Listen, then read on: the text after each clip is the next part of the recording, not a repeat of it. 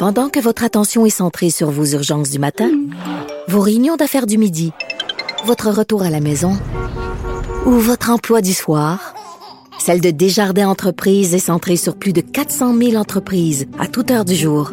Grâce à notre connaissance des secteurs d'activité et à notre accompagnement spécialisé, nous aidons les entrepreneurs à relever chaque défi pour qu'ils puissent rester centrés sur ce qui compte, le développement de leur entreprise. Gilles Proulx. Le où, quand, comment, qui, pourquoi ne s'applique pas sa ricanade? Parle, parle, parle, genre, genre, genre. Gilles Proulx. C'est ça qu'il manque tellement en matière de journalisme et d'information.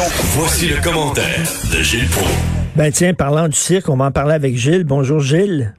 Bonjour, mon cher. Alors, il s'est trouvé un poisson pour acheter euh, ce- ce- son bloc d'action. Il dit, quel poisson va acheter ça? Il n'y a personne qui va acheter ça. Voyons donc, c'est en train de prendre l'eau, ce bateau-là.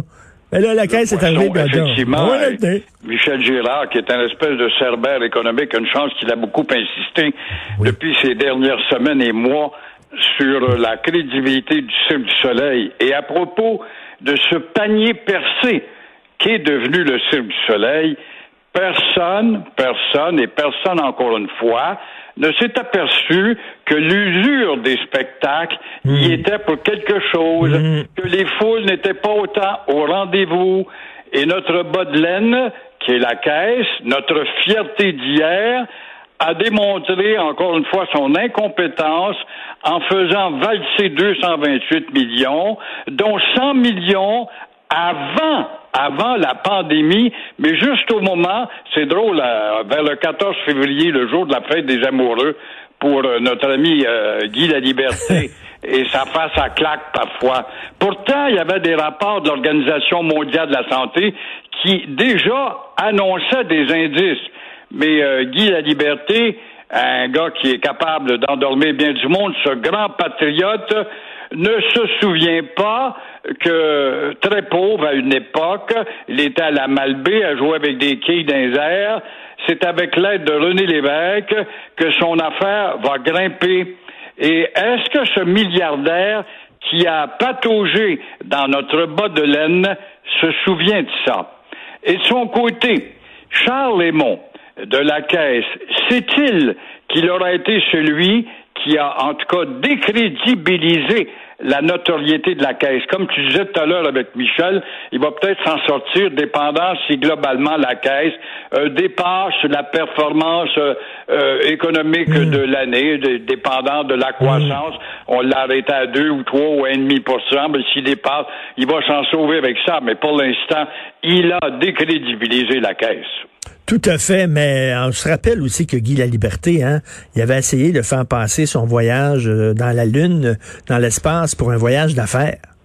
On se souvient de ça, là. Exactement, sachant que nous sommes des lunatiques, quoi. Et c'est quand la dernière fois qu'on est allé voir un show de cirque puis qu'on a dit Waouh! Wow! Au début, c'était nouveau. C'est ça. vrai. Quel est le rafraîchissement, le nouveau? Moi, le seul que je regrette d'avoir manqué, c'est celui qui rendait hommage apparemment d'une façon grandiose à Michael Jackson. Mais j'avais pas les moyens d'aller à Vegas.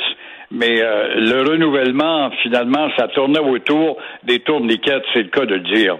Tout des acrobaties répétitives. Alors, on va parler de Bill Morneau. Euh, on voit que finalement, c'était Justin qui était le boss. C'est lui qui prenait les décisions. Exactement, euh, Justin au mille et un visages.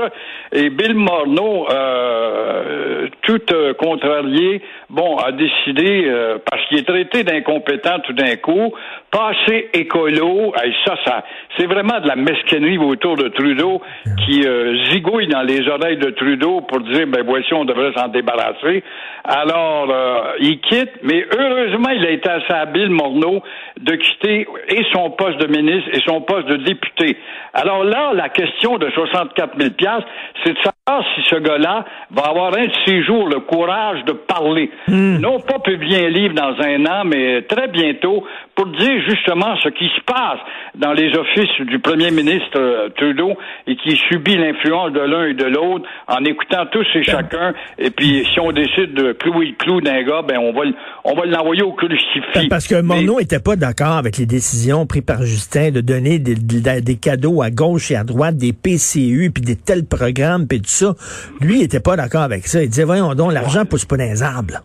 Voilà, voilà un homme qui avait deux pieds sur terre, qui disait qu'on avait joué un peu trop dans, dans, dans, dans le sac à vider avec la banque oui. des milliards, sans savoir quel sera l'auteur, la hauteur de la facture.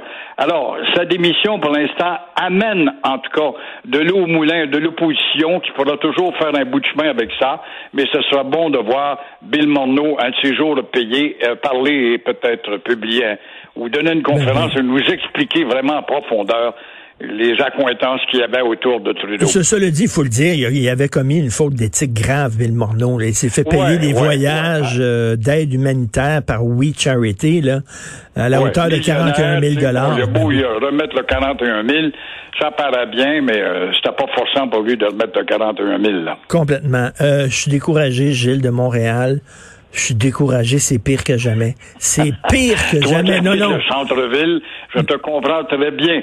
Et la folie des villes, et particulièrement Montréal, c'est d'être tout contre l'automobiliste et, évidemment, pour être pour les non-productifs très souvent, tout pour les cyclistes, tout pour les piétons et au diable les commerçants. Ouais. Alors, on ferme des rues commerciales, mais on vous crie quand même, venez magasiner en ville, même si vous n'êtes pas capable de vous approcher du commerce.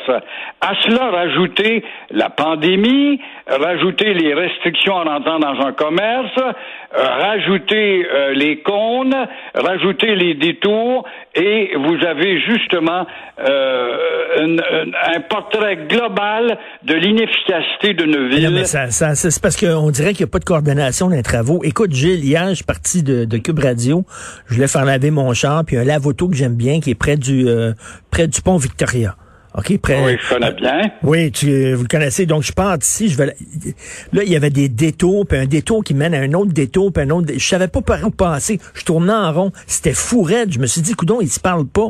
Ils voient pas que ça n'a pas de maudit bon sens. On dirait qu'ils ont, ils ont ouvert des chantiers sans penser aux impacts que pouvaient avoir ces chantiers-là. C'est fou. Effectivement, ça va te prendre 20-25 minutes de plus pour faire Ben 3 oui. kilomètres.